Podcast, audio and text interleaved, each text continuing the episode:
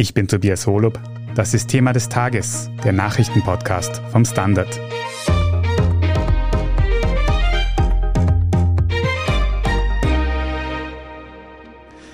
Der Gashahn ist zu. Zumindest nach Polen und Bulgarien fließt aus Russland kein Erdgas mehr. Wladimir Putin ist damit der EU im langen Hin und Her um Energielieferungen teilweise zuvorgekommen. Und das obwohl Russland damit Einnahmen verloren gehen. Die betroffenen Polen und Bulgarien geben sich gelassen und verweisen auf ausreichend Alternativen. Anders sieht es in Österreich aus. Laut neuen Studien bräuchten wir noch Jahre, um uns von russischem Gas unabhängiger zu machen. Muss Österreich jetzt also auch Angst vor einem russischen Gaslieferstopp haben? Sollte die EU jetzt nachziehen und selbst Gas boykottieren? Und warum wurde eigentlich gerade Polen und Bulgarien als erstes der Gashahn zugedreht? Darum geht es in der heutigen Folge. Erik Frei, du hast für den Standard in der Vergangenheit ja schon öfters den Themenkomplex Energie im Ukraine-Krieg analysiert. Und da ist heute eben ein neuer Schritt passiert. Mit dem heutigen Tag fließt kein Gas mehr von Russland nach Polen und Bulgarien. Aber warum gerade diese beiden Länder? Das scheint von Wladimir Putin hier ein taktisches politisches Manöver zu sein, dass er sich hier zwei Länder ausgesucht hat, die hier eine besondere Rolle spielen, aber eine unterschiedliche.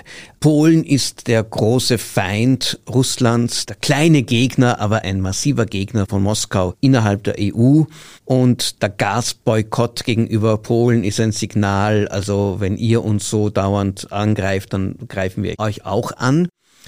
Bulgarien ist eine andere Geschichte. Bulgarien ist eigentlich traditionell eines der besten Freunde Russlands innerhalb der EU. Ein Land, das immer eigentlich sehr pro-russisch war und wo auch viele Parteien sehr pro-russisch agieren bis heute. Die jetzige Regierung hingegen und vor allem hier der neue junge Premier Petkov ist sehr westlich eingestellt, hat hier einen Kurswechsel vorgenommen. Und Putin möchte ihn offenbar hier mit diesem Schritt bestrafen und wahrscheinlich auch die bulgarische Innenpolitik beeinflussen, hier Widerstand gegen die Regierung hervorrufen, dass Leute, dass Parteien, dass Meinungsmacher sagen, schaut's, wohin dieser pro-westliche, pro-amerikanische Kurs uns führt und hier Unruhe stiften in einem Land, das einmal einst ein Verbündeter war, also ein ehemaliger Freund. Das heißt, da steht aber wirklich das politische Signal im Vordergrund und nicht irgendwelche Vertragsformalitäten mit Zahlungen in Rubel oder in Euro, wie wir schon in der Vergangenheit gehört haben die Behauptungen von Russland, dass da irgendetwas anders geschehen ist, die sind völlig unbegründet. Jedes Land hat genau das Gleiche gemacht. Es zahlt ja niemand in Rubel, es zahlen alle in Euro, aber sie zahlen alle an die Gazprom-Bank, die dort dann das Geld in Rubel umtauscht. Die Gazprom-Bank ist selbst von den Sanktionen auch nicht getroffen, also es ist auch eine legale Öffnung, wie Länder ihre Rechnungen bezahlen können. Putin stellt wieder mal Behauptungen auf, die einfach nicht stimmen. Wie hart dürften jetzt diese ausbleibenden Gaslieferungen Polen und Bulgarien treffen? Also Polen am allerwenigsten. Polen hat sich auch schon in den vergangenen Jahren von russischem Gas unabhängig gemacht, weil sie ja genau gewusst haben, dass sie hier nicht verwundbar sein wollen. Die Verträge wären ohnehin ausgelaufen. Also das scheint wirklich eher eine kosmetische Sache zu sein. Bei Bulgarien ist es weniger klar. Bulgarien ist eines der Länder, die sehr, sehr stark von russischem Gas abhängig sind. Bulgarien, die Regierung sagt, wir haben vorgesorgt, wir haben genug Gas im Augenblick, aber wenn diese Nichtlieferungen länger anhalten, dann wird einfach Bulgarien abhängig davon sein, dass es Gas aus anderen europäischen Staaten erhält. Hier wird dann europäische Solidarität notwendig sein. Apropos Europa, kann man denn irgendwie einschätzen, ob und welche Länder so ein Energielieferstopp als nächstes treffen könnte? Das ist jetzt im Moment schwer zu sagen, ob Rumänien, Slowakei, Tschechien hier irgendwie eine Möglichkeit wären. Schaut im Moment vielleicht nicht aus, kommt auch davon aus, was die Reaktion jetzt hier sein wird. Natürlich, der große Brocken wäre Deutschland, aber da scheint sich Putin hier noch zu hüten, das anzugehen, weil das könnte wirklich dann dazu führen, dass die EU insgesamt einen Gasboykott gegen ihn ausspricht. Ich stelle mir aber auch die Frage, Warum macht Putin das jetzt? Gibt er mit diesen Energielieferungen nicht quasi sein größtes Faustpfand gegen die EU aus den Händen? Naja, warum macht das Putin so, fragt man sich, seit er überhaupt diesen Krieg begonnen hat. Nicht alles ist immer rational, ob Putin wirklich hier ein genialer Schachspieler ist oder einer, der auch impulsiv wie ein Straßenkämpfer, wenn er sich angegriffen fühlt, sofort einmal zurückschlägt. Das wissen wir nicht. Ich schätze eher aufs Letztere. Und ich glaube, er hat einfach dieses Gefühl, es wird vom Gasboykott in Europa gesprochen, na, denen zeige ich es euch jetzt einmal. Und dann versucht er sich halt die schwächsten Glieder in dieser Kette aus und glaubt damit hier irgendwie selbst eine Machtdemonstration zeigen zu können. Ob es sich für ihn auszahlt, das werden wir erst sehen. Und könnte nicht auch gerade dieser Schritt die EU dazu verleiten, quasi einen kompletten Gasboykott jetzt doch noch in Betracht zu ziehen? Also solange es bei Polen und Bulgarien bleibt, sehe ich das nicht. Ich glaube, da wird man eher versuchen, hier vor allem den Bulgaren irgendwie auszuhelfen und sich mit Polen zu solidarisieren. Das wird auf die Diskussion in der EU noch keinen Einfluss haben. Sollte Putin ein drittes Land nehmen, dann könnte ich mir vorstellen, dass es in der EU heißt, bevor wir uns jetzt einzeln hier rauspicken lassen, handeln wir gemeinsam und versuchen wir dann vielleicht nicht den kompletten Gasboykott, der tatsächlich eine Volkswirtschaft wie Deutschland und noch mehr Österreich besonders hart treffen würde. Aber beschließen wir einmal eine deutliche Reduktion von russischen Gasimporten oder das zweite Modell, über das hier gesprochen wird, ist diese Verhängung von Strafzöllen auf russisches Gas, womit man einfach erstens einmal die Mengen verringern würde, aber vor allem Putin einen Teil seiner Gewinne abschöpfen könnte. Das ist ein Vorschlag, der vom Bruegel Think Tank aus Brüssel kam und auch von anderen Ökonomen und Beobachtern eigentlich mit ziemlich viel Zustimmung aufgenommen wurde. Wie sind denn aktuell eigentlich die konkreten Pläne bezüglich Energieboykotts und Sanktionen in der EU? Die Debatte, die jetzt gerade läuft, ist nicht über Gas, sondern über Öl. Der Ölboykott nimmt immer weitere konkrete Formen an. Deutschland, die ja auch ein großer Ölimporteur ist, Umweltminister Habeck hat jetzt schon erklärt, wir schaffen es auch ohne russisches Öl. Wir haben uns darauf eingestellt und ich nehme an, das könnte jetzt wirklich auch in absehbarer Zeit kommen und könnte auch weiter durch diesen russischen Gasboykott hier beschleunigt werden. Ob das wiederum der russischen Wirtschaft so stark schadet, ist schwer zu sagen. Öl lässt sich immer überall verkaufen und wenn dann der Ölpreis weiter steigt, dann könnte das Putin kurzfristig sogar eher nützen als schaden. Wer auf jeden Fall einen Schaden von groß angelegten Energieboykotts davontragen würde, ist Österreich. Du hast schon angesprochen, wie abhängig wir von russischem Gas noch sind. Wie man jetzt in Österreich zu dieser Gefahr steht und wie man sich darauf vorbereitet, besprechen wir nach einer kurzen Pause. Bleiben Sie dran. Guten Tag, mein Name ist Oskar Bonner. Ich habe den Standard gegründet, weil es damals keine Zeitung gab, die mit den Menschen auf Augenhöhe kommuniziert hat. Guten Tag, mein Name ist Michael Grill und ich lese den Standard, weil genau das wichtig ist. Fundierte Berichterstattung, die erklärt und nicht belehrt. Der Standard, der Haltung gewidmet. Erik, kommen wir nach Österreich. Müssen wir uns jetzt eigentlich auch Sorgen machen, dass bald kein russisches Gas mehr zu uns kommt? Ich glaube, Sorgen sind angebracht angesichts eines Diktators, der auch sich immer mehr in die Enge gedrängt fühlt und auch wild herumschlägt, lässt sich nichts ausschließen. Logisch wäre es nicht. Putin braucht diese Einnahmen von seinen Gasverkäufen. Also von sich aus einen kompletten Gasboykott gegen die EU auszusprechen, würde er sich selbst ins eigene Fleisch schneiden. Aber ich denke mir, dass man zumindest sich darüber Gedanken machen müsste, zumindest Pläne machen müsste, Notfallpläne, was ist, wenn es so weit kommt. Und gibt es solche Notfallpläne? Soweit ich sehe, gibt es sie nicht, beziehungsweise sie sind uns nicht bekannt. Es gibt längerfristige Pläne, wie wir die Abhängigkeit vom russischen Gas verringern können, aber die laufen über mehrere Jahre. Aber die Frage, was passiert, wenn am 1. Mai oder 1. Juni plötzlich in Baumgarten im Machfeld kein russisches Gas mehr ankommt. Davon wüsste ich nicht, dass es hier irgendwelche ganz, ganz konkreten Pläne gibt.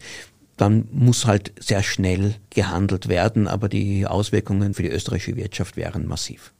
Vielleicht kannst du uns noch ein bisschen ausführlicher beschreiben, was denn passieren würde, wenn kein russisches Gas mehr nach Österreich kommen würde. Was würde uns drohen? Die Haushalte wären am allerwenigsten getroffen. Erstens einmal, die Heizsaison geht zu Ende und zweitens haben die in allen Plänen, die es gibt, wenn das Gas stoppt, Priorität. Das nächste Problem wäre die Stromproduktion. Auch das ist im Winter schlimmer als im Sommer, weil im Sommer hat man mehr Wind- und Sonnenenergie, also die Erneuerbaren und Wasserkraft vor allem.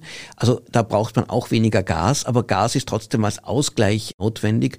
Also das heißt, ein Gasausfall würde hier die Stromerzeugung in Österreich wahrscheinlich verringern. Dann müsste man mehr Strom aus dem Ausland importieren. Auch das ist machbar. Auch das ist kein großes Problem. Der große Schaden wäre bei der österreichischen Industrie, der Chemieindustrie, der Papierindustrie. Der Standard, der täglich viele, viele Kilo Papier bedruckt, wäre auch getroffen.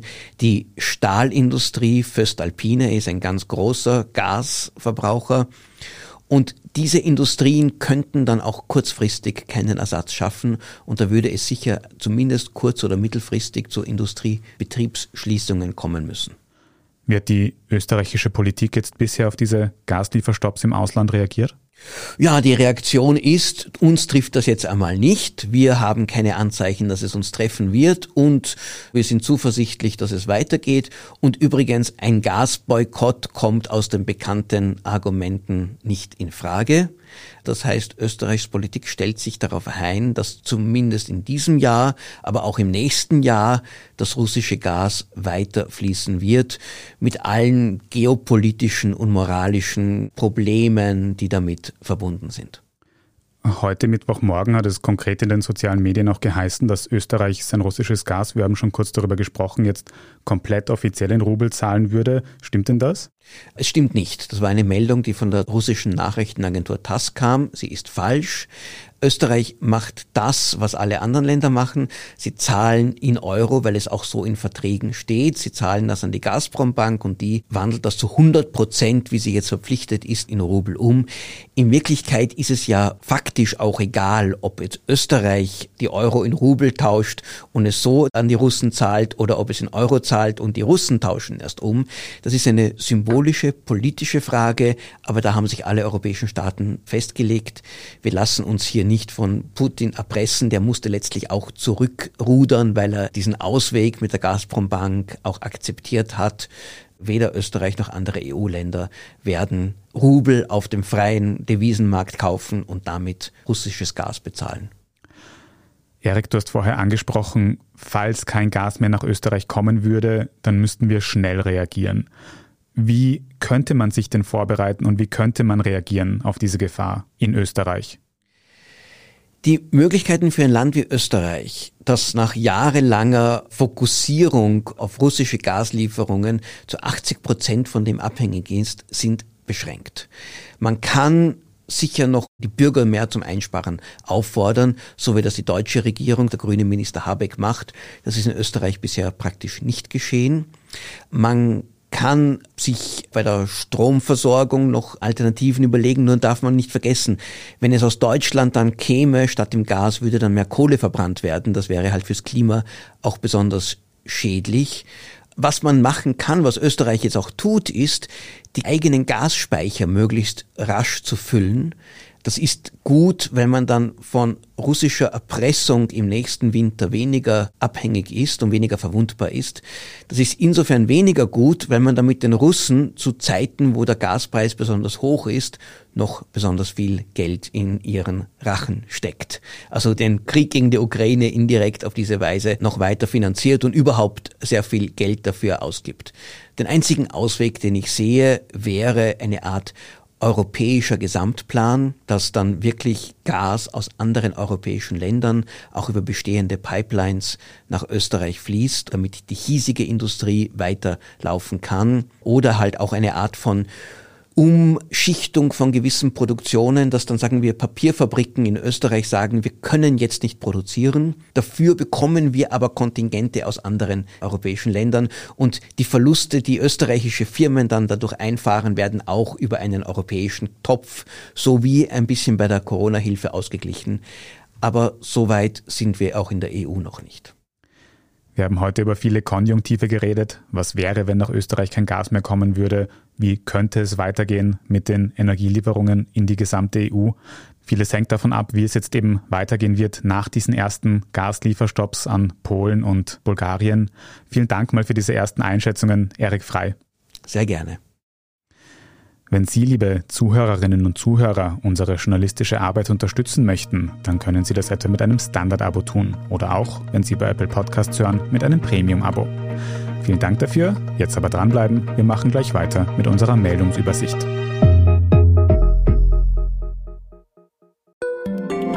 Ein Job mit mehr Verantwortung wäre super. Ich will eine bessere Work-Life-Balance. Es muss ganz einfach Spaß machen. Welchen Weg Sie auch einschlagen möchten. Er beginnt bei den Stellenanzeigen im Standard. Jetzt Jobsuche starten auf Jobs der Standard.at. Und hier ist, was Sie heute sonst noch wissen müssen. Erstens, die abtrünnige Provinz Transnistrien in Moldau meldet heute Mittwoch Beschuss durch ukrainisches Militär, insbesondere durch Drohnen. Schon in den letzten Tagen wurden in der Region ja mehrere Explosionen gemeldet. Die lokale Führung dort gilt als russlandfreundlich. In Transnistrien sind auch russische Truppen stationiert. Seit Beginn des Ukraine-Krieges wird befürchtet, der Konflikt könnte auch auf Transnistrien übergreifen, möglicherweise auch in Reaktion auf gefälschte, fingierte Angriffe. Die Hintergründe zu den aktuellen Angriffen in Transnistrien sind zu Redaktionsschluss dieses Podcasts noch nicht vollständig geklärt. Zweitens, der Wiener Community-TV-Sender Okto dürfte vor dem Ausstehen. Das hat die Führung des Senders den Mitarbeitenden mitgeteilt. Grund dafür sei demnach, dass die Stadt Wien dem Sender die Basissubvention in Höhe von rund einer Million Euro streichen wolle. Um einen Konkurs zu vermeiden, müssten alle Mitarbeitenden bis Jahresmitte gekündigt werden, so die Okto-Führung. Der Community-Sender hatte zuvor über 16 Jahre lang Fernsehprogramme produziert, vor allem auch unter Beteiligung von Bürgerinnen und Bürgern. Und drittens, der ÖVP-Korruptions-U-Ausschuss fördert aktuell auch Erkenntnisse zu Ex-Politiker Gernot Blümel zutage. Der soll ja während einer Hausdurchsuchung im letzten Jahr einen Laptop im Kinderwagen seiner Frau spazieren geschickt haben. Stimmt so nicht, hört man jetzt im U-Ausschuss. Der Laptop sei in einer Wickeltasche gewesen. Über den Spaziergang von Blümels Frau mit Laptop und Kind hat der Standard damals als erstes berichtet. Den konkreten Kinderwagen haben andere Medien hineininterpretiert. Und zwar so oft, dass sich der Kinderwagen im Laptop zur geflügelten Geschichte entwickelt hat. Alles weitere zum aktuellen Weltgeschehen finden Sie wie immer auf der Standard.at. Falls Sie Feedback oder Anregungen haben, dann erreichen Sie uns gerne über podcast.derstandard.at. Wenn Ihnen diese Folge von Thema des Tages gefallen hat, dann abonnieren Sie uns doch auf Ihrer liebsten Podcast-Plattform. Dann verpassen Sie auch keine weitere Folge mehr. Und gerne auch Freundinnen und Freunden weitersagen. Ich bin Tobias Holub, Baba und bis zum nächsten Mal.